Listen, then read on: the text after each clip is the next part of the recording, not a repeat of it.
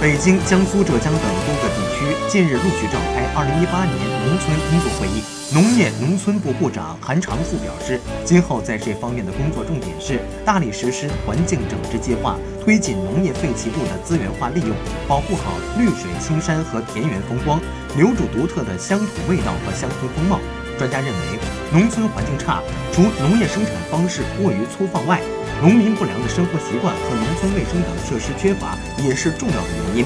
重点要发展农村新产业和新业态，包括发展乡村观光旅游休闲产业、互联网加农村电商产业、农产品加工业、农业生产性服务业等四大产业。要帮助普通农民实现和市场的对接，让农民在发展现代农业过程中有获得感。